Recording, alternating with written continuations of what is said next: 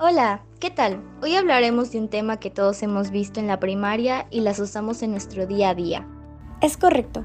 El día de hoy hablaremos de uno de nuestros temas favoritos, los tipos de oraciones. Vale, comencemos a contarles sobre ellas.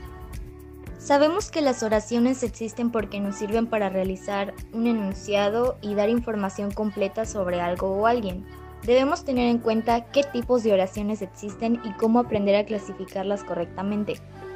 Claro, en la actualidad contamos con muchos tipos de oraciones y podemos clasificarlas siguiendo diferentes criterios, como por ejemplo, la intención de la persona que habla, el tipo o la cantidad del verbo.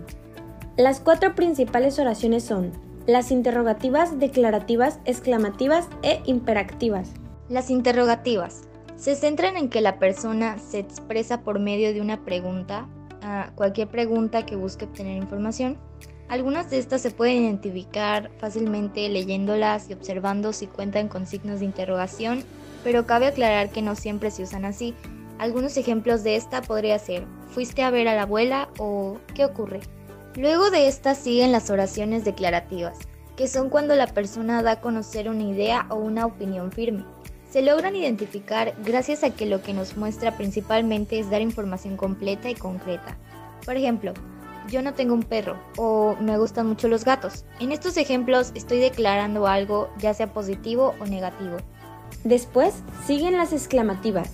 Estas nos permiten expresar una emoción al emisor al hablar oralmente se identifican por su entonación y sus signos de puntuación. Algunos ejemplos son, wow, qué bello lugar o esto es increíble. Por último, tenemos a las oraciones imperativas, que cuentan con un significado más simple. Solo expresan una petición, súplica, ruego u orden. Por ejemplo, recoge tu cuarto o haz tu tarea. Y bueno, así terminamos con algunos tipos de oraciones. Esperemos les haya gustado mucho el tema de hoy. Muchas gracias por escucharnos un día más. Si te gustaría que explicáramos un tema en específico, escríbenos por nuestras redes sociales. Nos puedes encontrar como en Palabrarte Oficial en Instagram y en Palabrarte en Facebook. Nos vemos en el siguiente episodio. Hasta luego.